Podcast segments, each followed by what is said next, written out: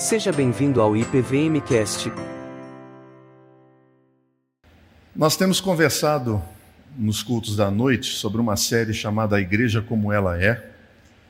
Quando a gente pensou nessa série, a gente queria trazer biblicamente alguns conceitos da igreja. E talvez você esteja se perguntando assim, mas por que, que essa série veio para o culto da manhã?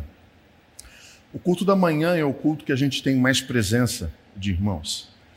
E nós não costumamos falar na igreja muito sobre generosidade. Aqui na Vila Mariana, isso ainda acaba sendo é, mais restrito ainda. Porque a gente entende que isso é uma ação do Espírito no coração do discípulo de Jesus. Só que quando a gente resolve falar, a gente fala para valer. Então, eu vou pregar sobre generosidade hoje de manhã, hoje à noite e no domingo que vem de manhã, numa expectativa de que o seu coração seja iluminado pela palavra de Deus e esse lado sombrio que sonda a vida do discípulo de Jesus seja jogado luz sobre ele.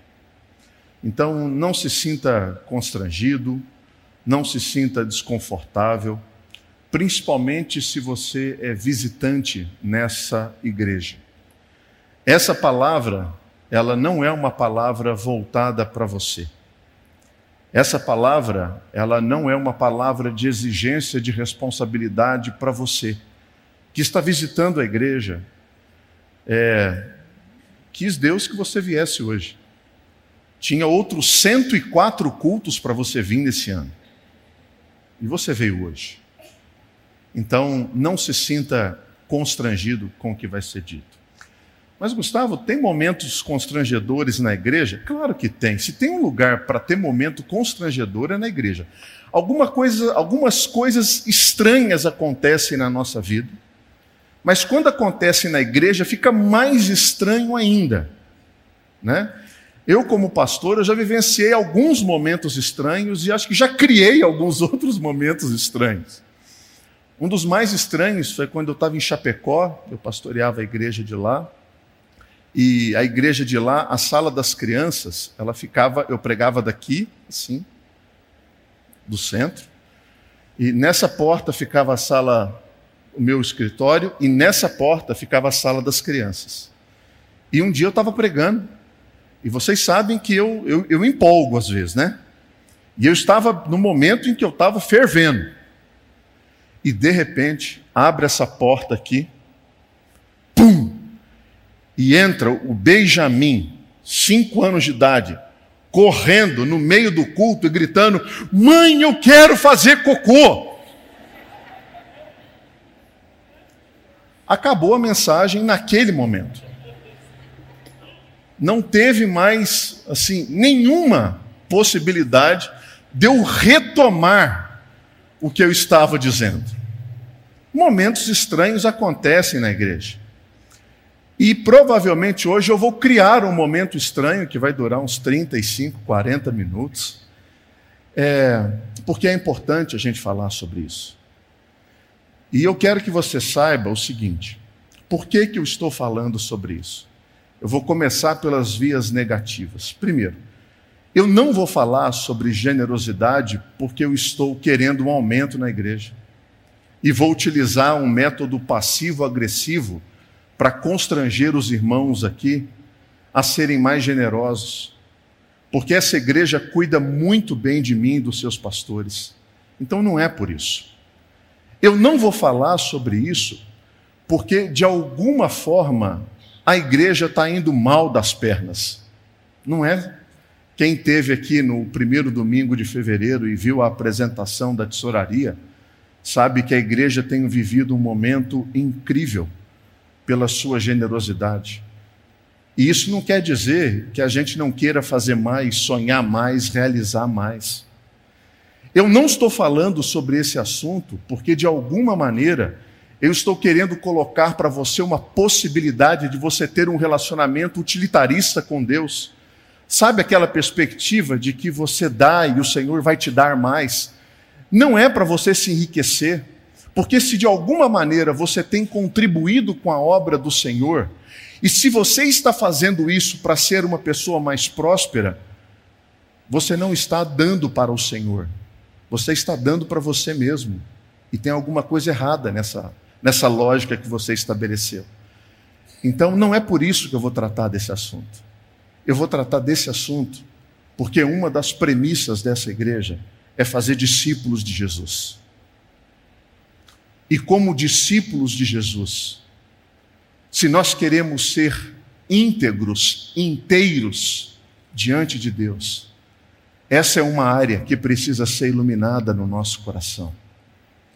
Eu vou falar sobre isso porque é uma necessidade de todo discípulo de Jesus. Se algum dia nós descobríssemos que nesse terreno aqui do lado, onde a gente usa de estacionamento, é na verdade um grande veio de ouro, e que nós tiraríamos toneladas de ouro desse terreno, eu continuaria pregando sobre isso, porque não é uma questão de necessidade da igreja, é uma questão de necessidade do discípulo. Não é para nós, é para você, é para mim. É por isso que eu vou falar sobre esse assunto. É por isso que esse assunto vai ser tratado em basicamente três domingos. E com isso, eu não quero que você suma da igreja nem domingo à noite, nem domingo de manhã. Muito pelo contrário. Eu quero que esse momento ele não seja constrangedor, mas ele seja libertador para a sua vida. Quantas noites você já perdeu por conta da questão financeira? Quantas vezes o dinheiro vem à tona como um elemento de preocupação e perturbação na sua vida? Quem sabe, hoje não é o dia em que Deus reservou para iluminar, libertar e tornar o seu coração íntegro, inteiro diante da presença dele. Jesus falou sobre esse assunto, Gustavo, falou demais. Jesus falou mais sobre oração e fé juntos, ou melhor, mais sobre dinheiro do que oração e fé juntos. Quando você analisa as parábolas de Jesus, 40% das parábolas de Jesus tem uma questão financeira envolvida. Isso significa que a cada três sermões pregados, um tinha uma perspectiva relacionada à parte financeira. No Evangelho de Lucas, isso é um ponto muito forte, muito significativo. Lucas capítulo 18, versículo 25, nós temos aquela famosa frase de Jesus: é mais fácil passar um camelo pelo fundo de uma agulha do que um rico entrar no reino dos céus.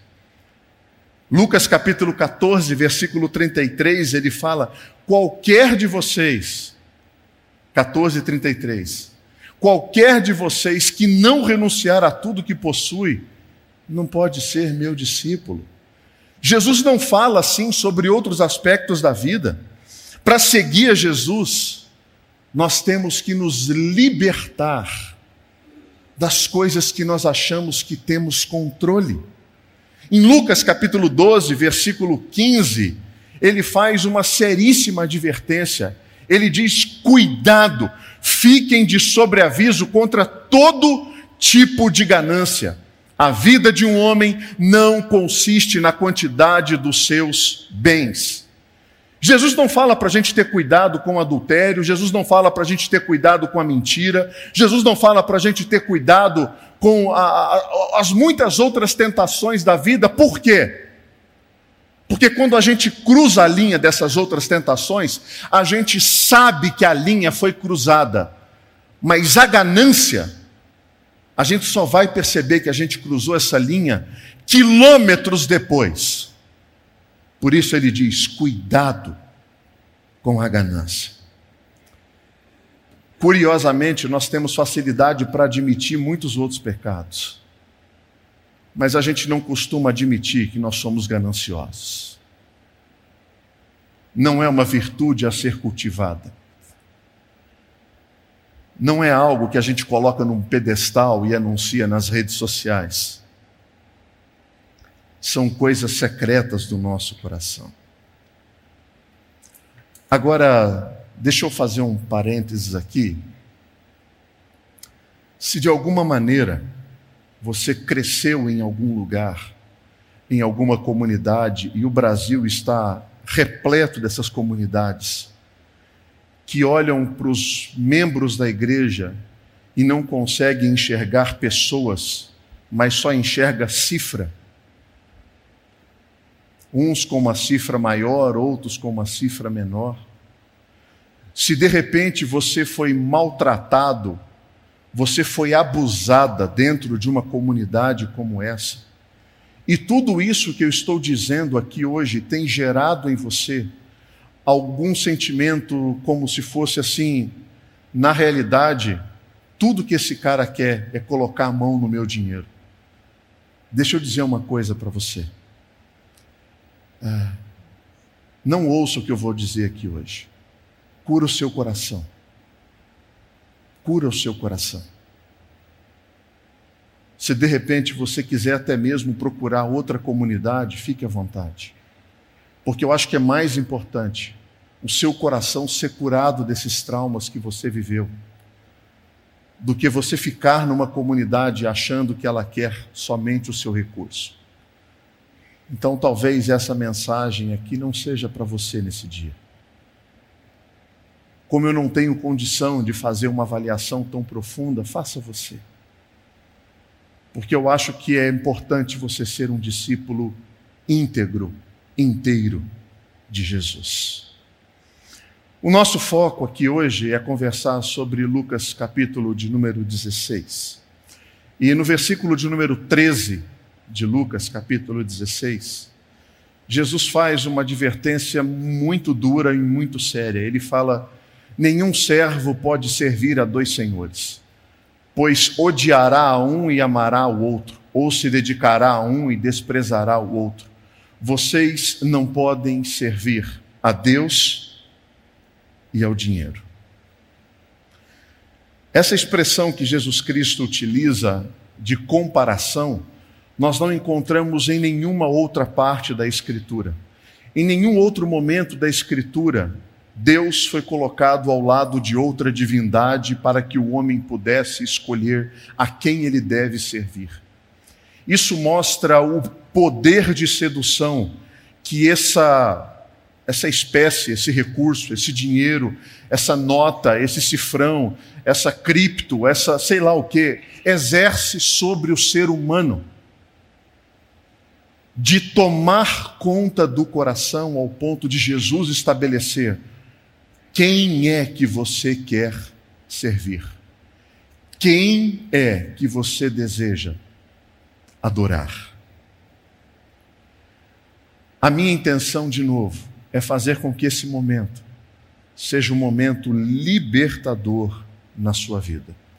E para a gente entender o final da proposta de Jesus, eu quero que a gente vá agora para o início do capítulo 16 e a gente leia por que é que Jesus chegou nessa afirmação tão dura para o seu público. Lucas capítulo 16, a partir do versículo 1 até o versículo 7, diz assim: Jesus disse aos seus discípulos: O administrador de um homem rico, ele foi acusado de estar desperdiçando os seus bens. Então ele o chamou e perguntou: o que é isso que eu estou ouvindo a seu respeito? Preste contas da sua administração, porque você não pode continuar sendo o administrador. O administrador disse a si mesmo: Meu senhor, ele está me despedindo. O que eu farei? Para cavar não tenho força e para mendigar eu tenho vergonha. Já sei o que vou fazer para que, quando perder o meu emprego aqui, as pessoas me recebam em suas casas. Então chamou cada um dos devedores do seu senhor e perguntou ao primeiro: Quanto você deve ao meu senhor? Cem potes de azeite, respondeu ele. O administrador disse: Toma a sua conta, sente-se depressa e escreva cinquenta. A seguir, ele perguntou ao segundo: E você quanto deve? Cem tonéis de trigo. E respondeu ele: Ele lhe disse: Tome a sua conta e escreva oitenta. O que, que aconteceu até aqui? Nós temos alguém que administra os recursos de outra pessoa, um gestor, alguém que cuida das suas finanças. E por algum motivo, o dono desses recursos percebeu que alguma coisa estava acontecendo que não era lícita. E aí ele chama o administrador e dá um aviso prévio para ele: olha, você tem 30 dias aí para ajustar as coisas. Porque depois de 30 dias, eu vou dispensar você. Durante esses 30 dias, esse administrador ainda tem a autoridade do cargo. Ele é pessoa de confiança. E o que ele faz? Ele pega aquele que estava devendo 100 e fala assim: Olha, eu vou te dar uma outra promissória aqui de 50. Olha, ele pega aquele que estava devendo 20 e fala assim: olha, eu vou te dar uma que você deve só 5 agora. Ah, mas e, e os outros 15? Deixa comigo, está resolvido.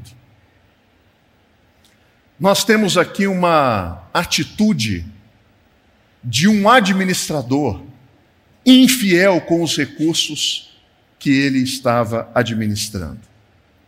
Contudo, acontece algo um pouco estranho. Porque no versículo de número 8, parece que essa história dá uma reviravolta e dá um nó na cabeça de muita gente. Porque o versículo 8 diz assim: O Senhor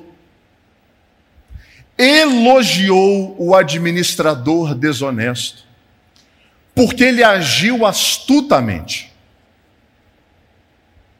E ele disse: pois os filhos desse mundo são mais astutos no trato uns com os outros do que os filhos da luz. Aquele cara que estava insatisfeito com o seu administrador, agora ele muda de ideia e traz um elogio para ele, dizendo: Você foi uma pessoa muito esperta. Mas o como que nós interpretamos esse versículo à luz do todo? É simples e é óbvio. Dentro do contexto de toda a parábola, o que Jesus Cristo está dizendo é: as pessoas que são do mundo estão muito mais preocupadas com o seu futuro do que os cristãos que são meus discípulos estão preocupados com o céu. É isso. Se as pessoas do mundo lidam com tanta preocupação e, e são precavidos, estão de olho no amanhã, por que os discípulos de Cristo não ajustam o seu olhar para onde as coisas definitivamente importam? Gustavo, como que a gente chega nessa conclusão? Vamos terminar de ler a parábola. Versículo 9. Por isso eu digo para vocês, Jesus dizendo: usem a riqueza desse mundo ímpio para ganhar amigos, de forma que quando ele acabar, ela acabar, estes os recebam nas moradas eternas. Olha Jesus fazendo a transposição da riqueza do hoje para o céu. Invistam em ganhar pessoas para Cristo para que elas estejam com você no céu. Como isso? Por meio dos recursos que o Senhor tem me dado. Versículo 10. Quem é fiel no pouco também é fiel no muito, quem é desonesto no pouco também é desonesto no muito.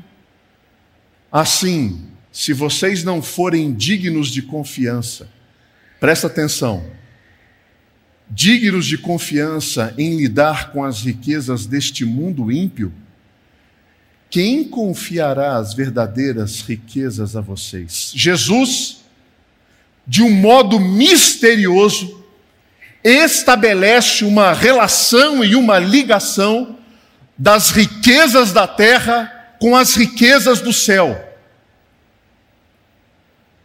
De alguma forma, ele olha para nós e fala assim: todos nós que estamos sobre a face da terra, estamos num programa de trainee.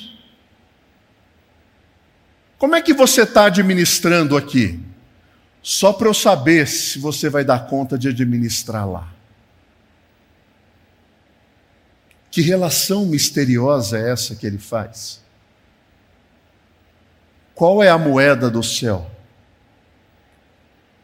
Quais as riquezas do céu?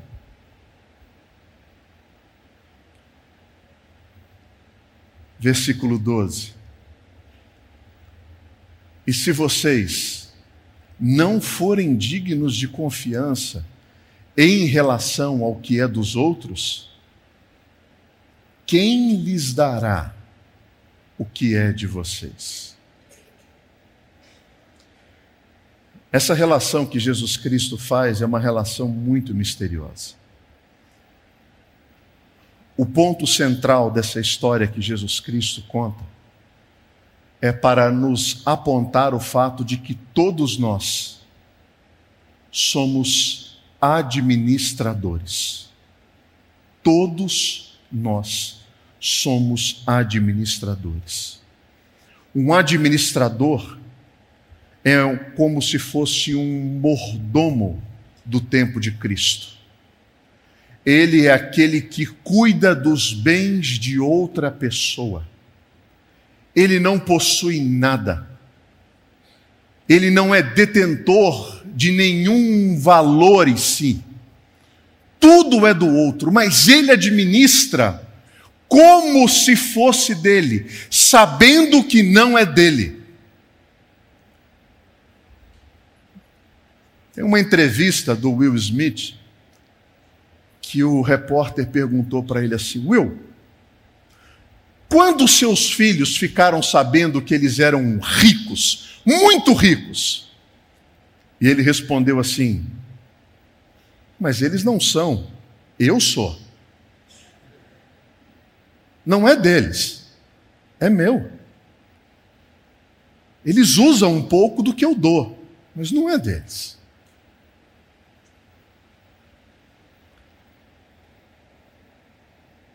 Como é que você olha para os seus recursos? Como? De quem são? A quem pertence?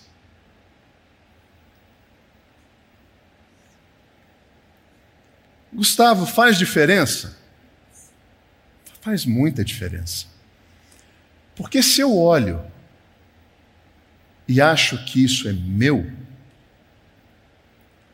a minha fala é o seguinte: eu vou dar um pouco para a igreja.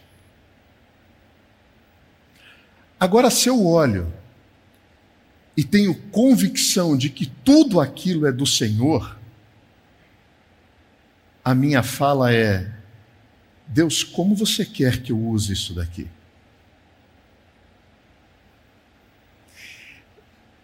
E isso é uma transformação libertadora.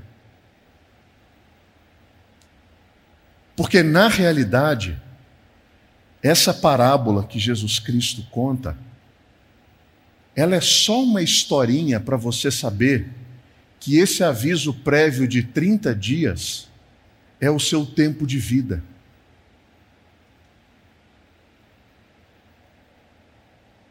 Porque tem uma eternidade enorme aguardando você.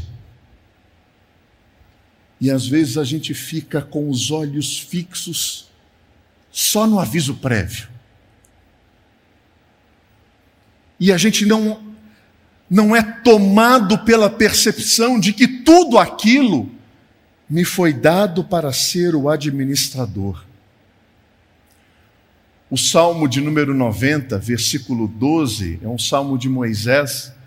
Ele diz: Senhor, ensina-me a contar os meus dias, para que eu alcance um coração sábio. Lutero, quando traduziu esse versículo, ele disse assim: Deus, ensina-me a pensar diariamente sobre a morte, para que eu possa aprender a viver. Como você tem vivido? Os seus recursos são de quem?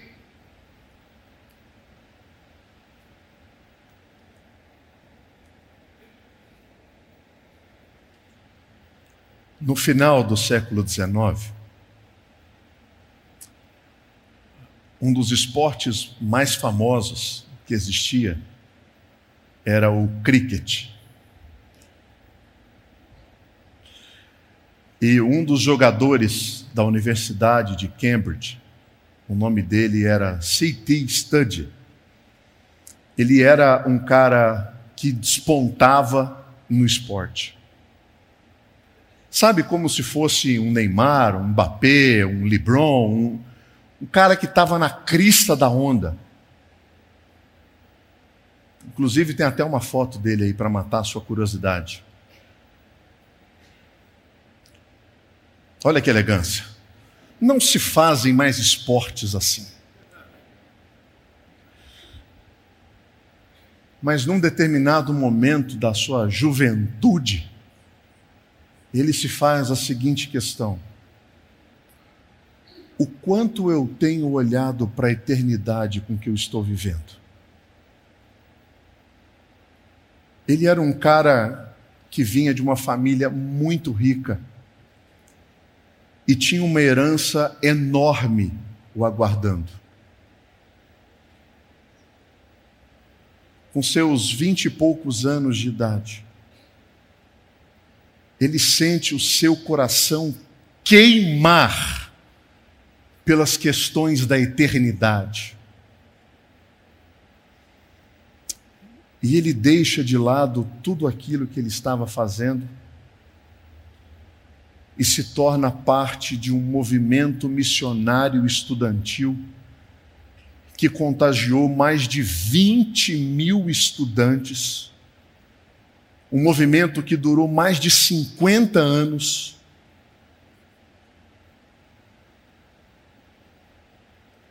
Envolto para a missão. Gustavo, o que, que esse cara fez? Ele tendo consciência do seu chamado, ele tendo consciência do tesouro que ele tinha nas suas mãos, ele ia casar e ele separou a sua herança em três partes. Uma parte a gente vai dar para os movimentos missionários, uma outra parte nós vamos dar para a formação de missionários e essa outra parte aqui nós vamos viver com ela. E a noiva dele falou assim: Mas Jesus não disse que a gente tinha que dar tudo?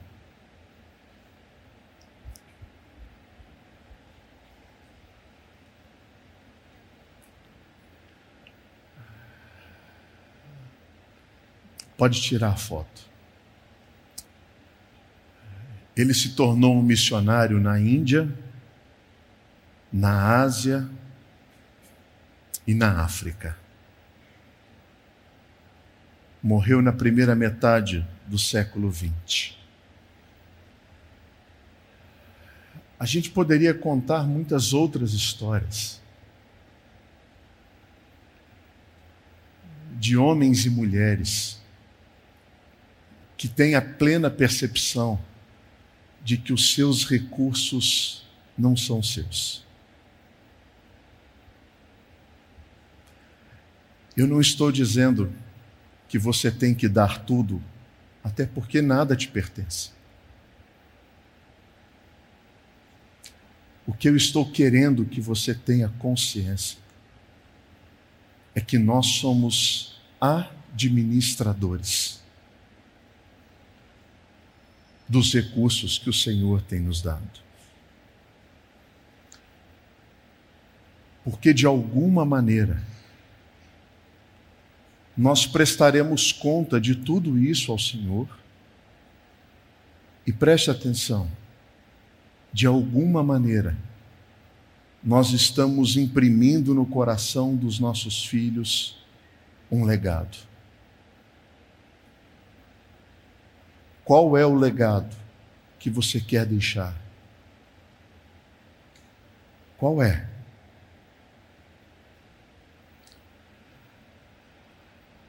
A gente tem visto, por meio das redes sociais, muitas pessoas realizando muito dos seus sonhos, das suas listas de desejo. Qual é a sua lista de desejos? que, que você quer para a sua vida? Se você pudesse elencar aí dez coisas para você fazer antes de morrer. Ah, pastor, eu escalar o Everest. Não vai. Próximo. Ah, eu quero conhecer as Ilhas Maldivas. Ah, o meu sonho mesmo, pastor, é ter uma roça.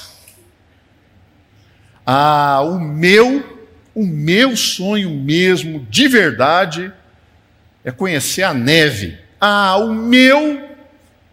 Qual é o seu sonho? Deixa eu fazer outra pergunta. Isso cabe para a perspectiva cristã do discípulo e discípula de Jesus? Porque essa é uma perspectiva de quem vai deixar o mundo depois da morte e acabou. Essa é uma perspectiva de quem pensa, como o reverendo Eduardo falou semana passada, que a eternidade é nuvem, harpa e fralda.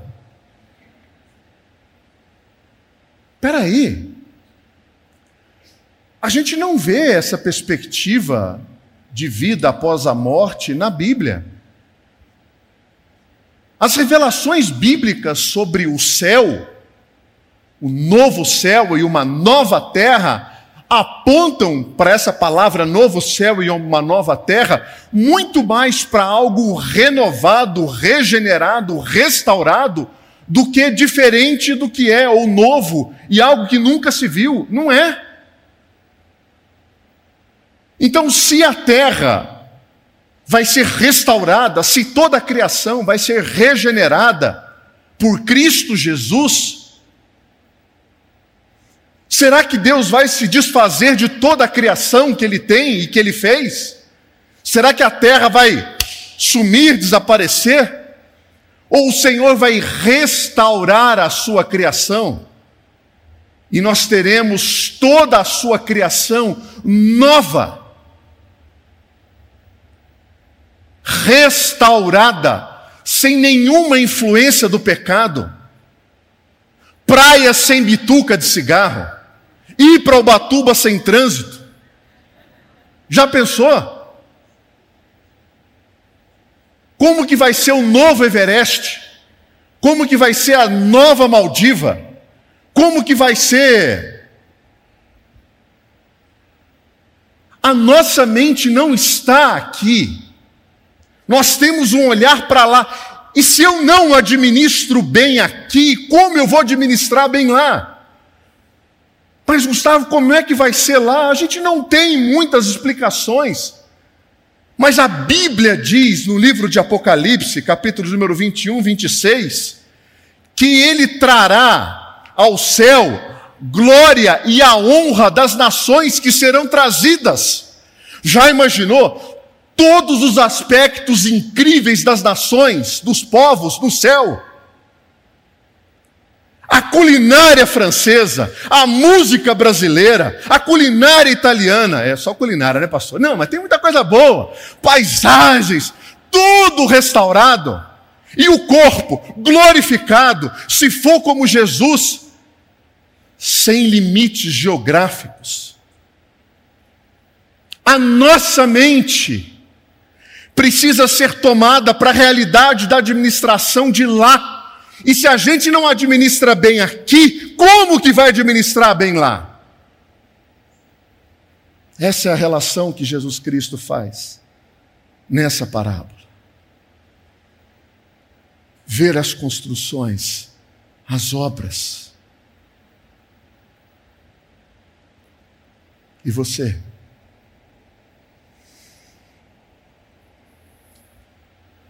O que você tem feito? Onde está seu, os seus olhos? Onde estão os seus olhos? Onde está o seu coração? Jesus disse no versículo 13: Cuidado, ninguém pode servir a dois senhores. Ou você serve a Deus, ou você serve o dinheiro. Problema é que às vezes a gente tenta fazer Deus diamante. A gente se compromete com o dinheiro aqui, mas você vai lá no Senhor. A gente se compromete aqui, mas vai lá no Senhor. Não cabe. Ou Deus, ou o dinheiro. Muitas coisas são importantes na nossa vida, mas só uma pode ser a primeira. Não tem empate nesse pódio. Só tem lugar para uma coisa: o que ocupa o seu coração? Quem está lá em primeiro lugar? Se essa palavra está causando em você algum sentimento interior de deboche, provavelmente você está se assemelhando aos fariseus a quem Jesus contava essa parábola, versículo 14. Os fariseus que amavam o dinheiro ouviam tudo isso e zombavam de Jesus. 15. Ele lhes disse: Vocês são os que se justificam a si mesmos. Aos olhos dos homens, mas Deus conhece o coração de vocês. Aquilo que tem muito valor entre os homens é detestável aos olhos de Deus. Por que o seu dinheiro é tão precioso para você? Que você não quer que ninguém, nem mesmo Jesus, mexa nele. Por quê? Por quê? Porque eu não confio, Gustavo. Eu não confio.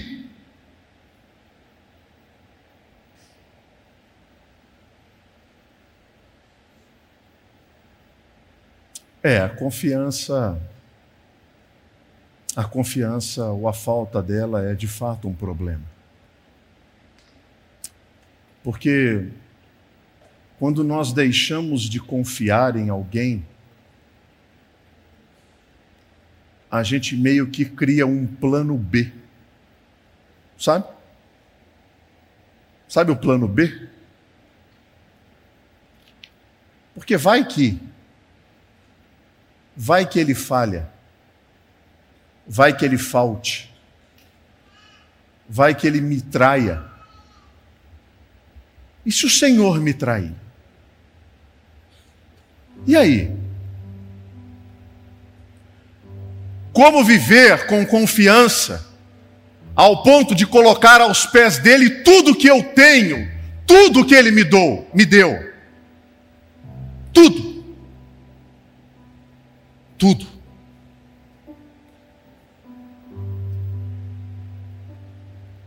O nosso objetivo como igreja é que 100% dessa igreja esteja comprometido com Cristo, inclusive na sua generosidade. 100, esse é o nosso objetivo. 100%. Não porque a gente quer ser uma igreja rica, porque esta é uma maneira de você se comprometer como discípulo e discípula de Cristo. Deus te quer inteiro. Deus quer você inteira, não uma parte. Deus não precisa do seu recurso. Deus quer o seu coração.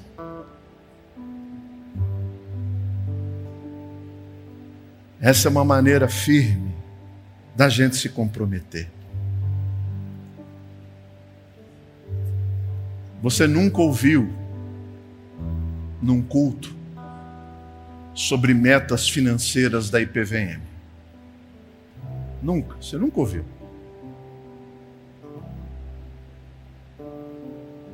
Mas você sempre ouvirá sobre a importância de você se tornar um discípulo verdadeiro de Jesus, uma seguidora fiel de Cristo.